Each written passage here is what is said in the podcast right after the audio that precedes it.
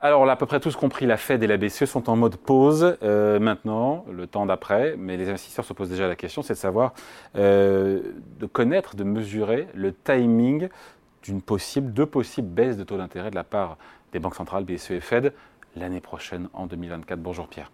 Bonjour David. Pierre Sabatier, économiste, président du cabinet PrimeView. Euh, ils ont raison ou pas, ou tort, les marchés de vouloir essayer d'anticiper ces baisses de taux? Ou est-ce qu'il faut ou pas d'écarter ce scénario qui fait que ça se trouve, il n'y aura rien avant 2025 il faut arrêter de s'emballer sur 2024, sachant que voilà, peut-être que. Dois-je rappeler pardon, que les, banquiers centraux nous ont quand même dit, largement répété, qu'ils allaient conserver, j'ai entendu Larry Tournelle, pendant longtemps, ils ont mm. dit pendant longtemps, leur taux à un niveau élevé. Longtemps, c'est peut-être plus d'un an. Hein. Alors, longtemps à un niveau élevé, euh, vous pouvez l'entendre de plusieurs manières. Longtemps à un niveau élevé, ce n'est pas forcément aussi élevé qu'aujourd'hui.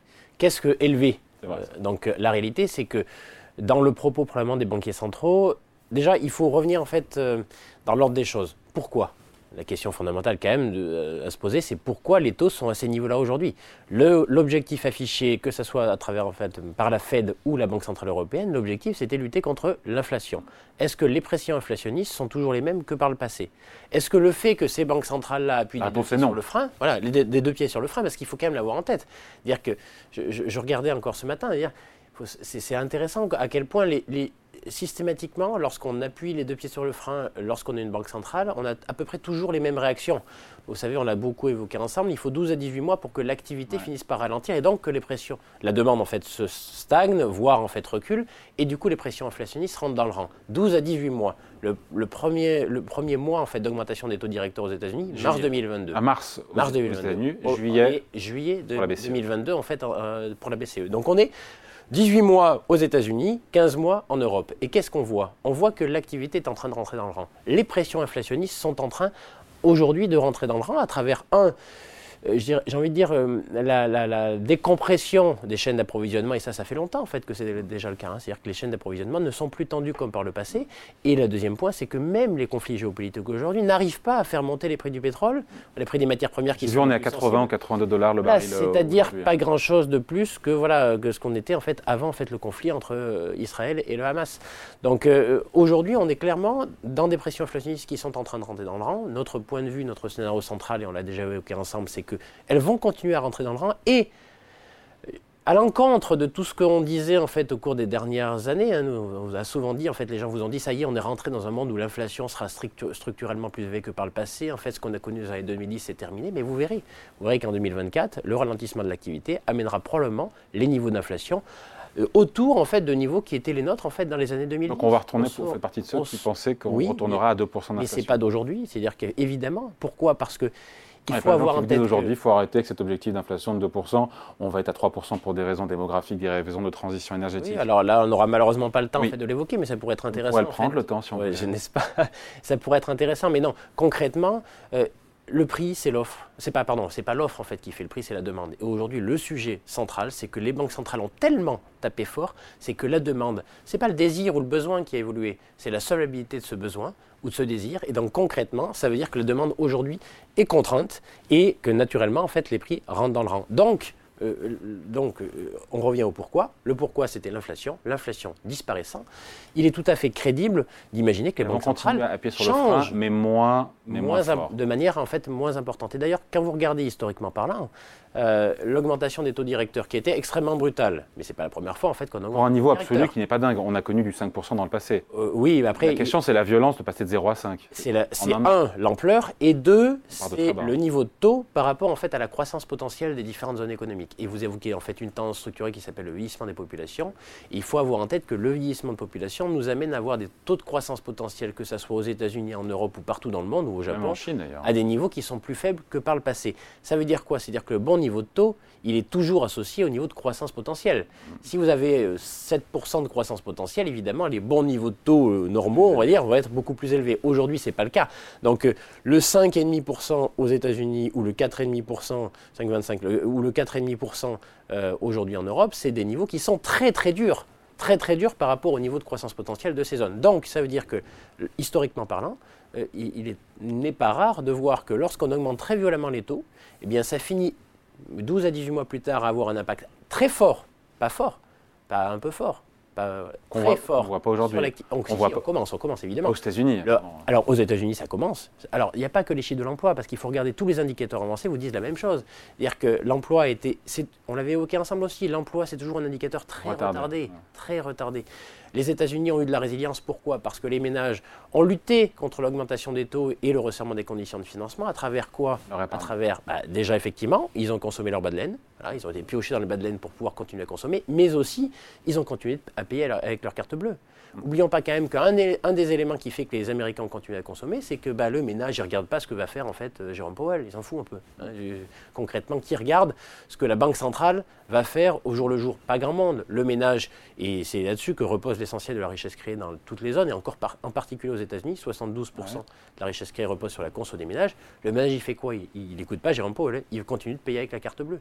Et la distribution de crédit par carte bancaire, jusqu'à euh, une époque relativement récente, c'est-à-dire il y a 3 à 6 mois, en fait, était extrêmement vivace. C'est-à-dire que tant que la carte bleue fonctionne, eh bien, ça marche. Aujourd'hui, les taux de défaut sont en train d'augmenter. Donc, vous disiez, on ne voit pas aux États-Unis. Si, si, on le voit. Aujourd'hui, les taux de défaut, quelle que soit après la distribution de crédit, sont en train d'augmenter de manière relativement forte. C'est vrai au niveau des ménages, c'est aussi vrai au niveau des entreprises. Il faut, Pierre, comme scénario macroéconomique pour que les banques centrales commencent à baisser leurs taux l'an prochain? Il faut quoi? Qu'il y ait une récession, oui plus ou moins sévère, que l'inflation descende nettement et durablement sous 3%. Oui, oui bah, l'un et l'autre, mais on y va. L'un ou l'autre ou l'un et l'autre L'un et l'autre, parce que l'un va avec l'autre. C'est-à-dire que, attention, on a vécu de manière très très très momentanée en fait une déconnexion en fait du régime de prix versus, du régime, versus le régime de croissance. Mais en réalité, quand vous avez bien compris que le prix c'est l'offre versus la demande, la demande c'est quoi? C'est la croissance. Si on a une croissance, si on a une récession, ça veut dire que la demande est sous pression. Donc naturellement, en fait, les prix rentrent dans le rang. Donc l'année prochaine, c'est notre centrale, c'est récession, récession aux US, récession en Europe, on est déjà, Hein, ou plus ou moins, on va dire, c'est pas très fort, mais ça va s'accentuer, le ralentissement de l'activité. Tous les signaux, en, particulier en, Allemagne, sont vraiment déplorables aujourd'hui en termes d'activité, hein, quel que soit le domaine. Production industrielle, on n'a jamais été aussi bas depuis bien longtemps, en fait, notamment en Allemagne. Donc en Europe, on y est déjà, et aux États-Unis, on y vient, parce que tous les leviers que j'évoquais tout à l'heure, les bas de laine, la surépargne consommée, la, carte bleue, elle marche plus, voilà, concrètement, parce que la distribution de crédit via carte bancaire en fait est en train de s'arrêter.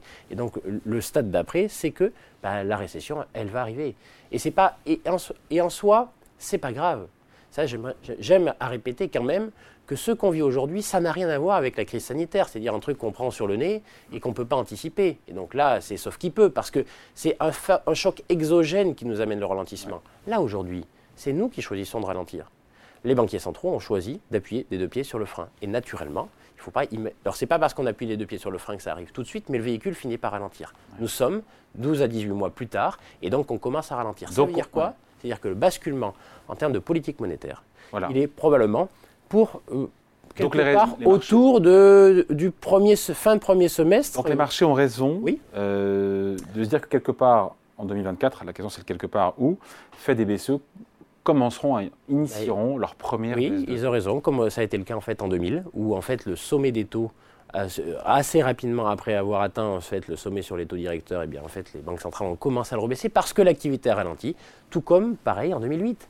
2007-2008 aux États-Unis, en fait, on a beaucoup monté ces taux, hein, de juin 2004 de mémoire de 1% jusqu'à 5%, 5,25% en fait, on devait être en fin 2006, euh, euh, non pardon, mi-2007, voilà, et à partir de là, en fait, on a assez vite baissé ces taux une fois qu'on est rassuré quant au fait que le véhicule est en train de ralentir. Je rappelle, Banque centrale, les deux pieds appuyés sur le frein, l'objectif c'est que le véhicule ralentit. Quand le véhicule est en train de ralentir, on peut se permettre de remettre un peu de Donc rien avant l'été 2024. A priori, Fed d'abord. Ça sera. D'abord. Alors, je vais plus loin que ça. Je ne peux pas vous dire que ça soit pas avant. Ça dépendra en fait de la vigueur du ralentissement. Mais et alors, c'est intéressant parce que vous voyez, les marchés sont.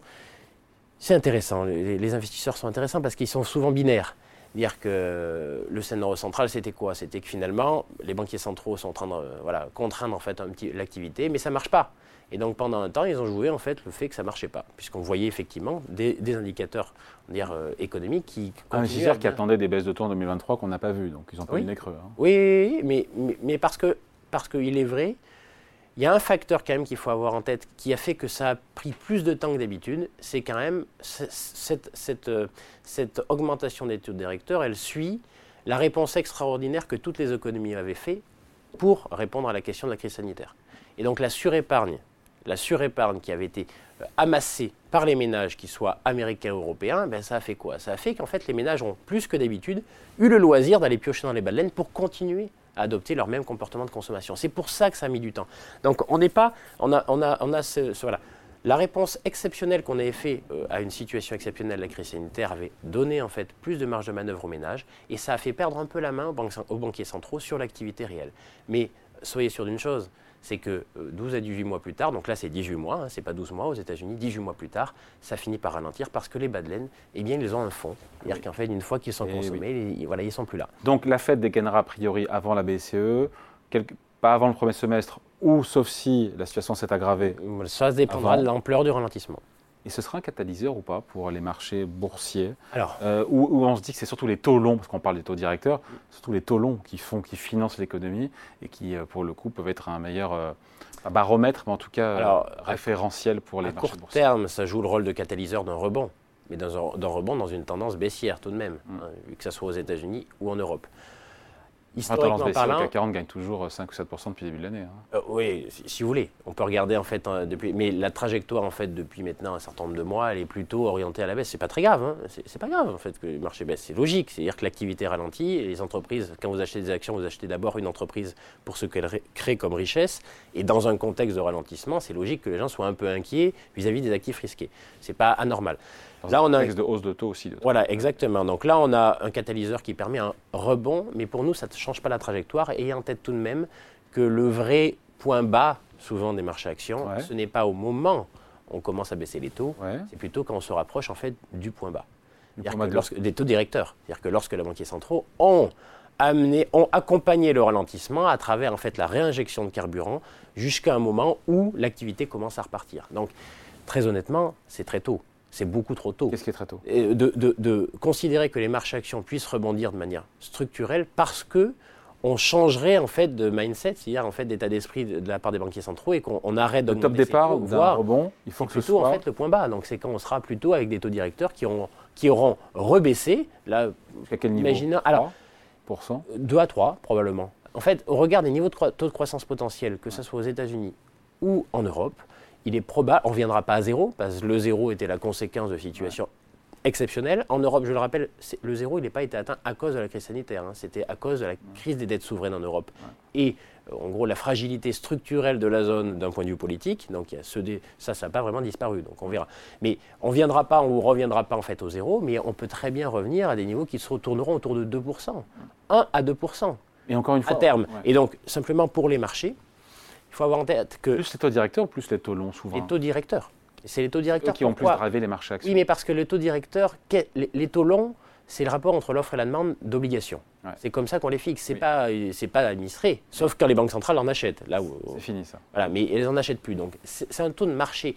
Pourquoi les taux directeurs c'est un, est un meilleur euh, outil pour juger finalement du timing? Parce qu'en fait le taux directeur il est fixé par des hommes et des femmes. Et la raison pour laquelle il les fixe à, tel niveau ou à tel niveau, c'est parce que l'inflation est plus ou moins élevée et l'activité est plus ou moins robuste. Et pourquoi je dis que c'est plutôt autour des points bas de la Banque centrale Concrètement, ça veut dire que si les banquiers centraux baissent leurs taux, c'est que ça va moins bien, c'est que l'activité est en train de dérailler, c'est que les faillites sont en train d'augmenter. Compliqué de prendre du risque quand on est au début de la matérialisation en fait de faillites qui se multiplient. C'est ça le vrai sujet. Donc les banquiers centraux, naturellement en bons gestionnaires, vont accompagner cette baisse en disant oula, on a été trop fort, trop loin, donc maintenant on va réinjecter du carburant.